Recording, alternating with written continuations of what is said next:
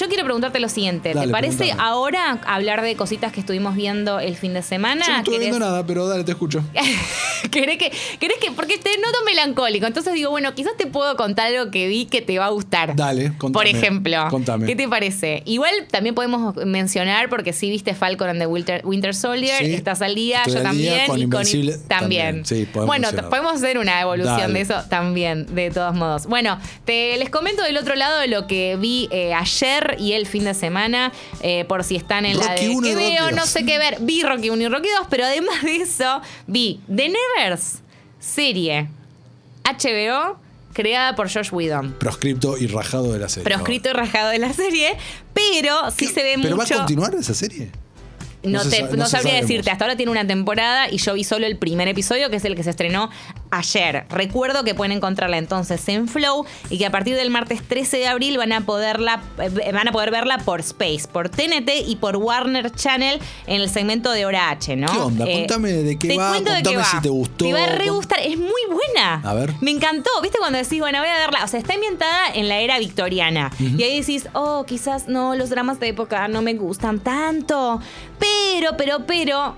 Está buenísima porque tiene una vueltita de tuerca, tiene elementos de magia, tiene ciencia ficción, tiene dos personajes, dos protagonistas que son súper heroínas y que y no, no va por el lado de- del, del dramón y demás, sino que va más por el hecho de, o sea, para que te des una idea, en el primer episodio ellas lo que hacen es, es salvar a chicas, a nenas huérfanas que tienen talentos o habilidades especiales y tratar de eh, llevarlas a otro lado, porque en ese momento el pueblo, la gente de ahí, creía que personas que tienen características diferentes estaban poseídas por el demonio, básicamente, y la onda era eh, aniquilarlos a estas personas. Entonces ellas se cargan todo esto y como decía, ¿no? Hay, hay escenas de pelea, hay acción.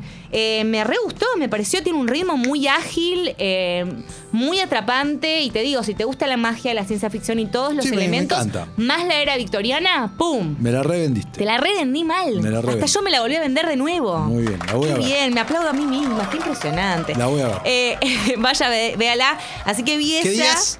Eh, los domingos en. HBO se estrenan nuevos episodios y a partir del 13 de abril, eh, si tienen Space, la van a poder ver por ahí. eh, el 14 en TNT, el 16 en Warner Channel y el 17 en TNT Series. O sea, literal en todos lados va a estar, así que no hay excusas. También vi otra que me gustó posta, así que ver. por eso estoy contenta, porque vi cosas que me gustaron, además de Rocky 2 que no me gustó. Pero bueno. Lucy. Vi Olvidado, que es una película coreana que encuentran en Netflix. Y esta se la dedico a los que dicen, ya vi todo lo que hay que ver en Netflix imposible. y no sé qué ver ahora. Bueno, no, no hay, no sé, nunca, tal cual, no se puede no ver todo. Vean esta, que es un thriller eh, que al principio eh, no sabes muy bien si va a ir para el lado del terror porque abre ciertas puertas y decís, ok, me parece que va para ahí, pero no. Y es un. se centra en la vida de un chico de 21 años que tiene una familia tipo y que de un día para el otro el hermano es secuestrado.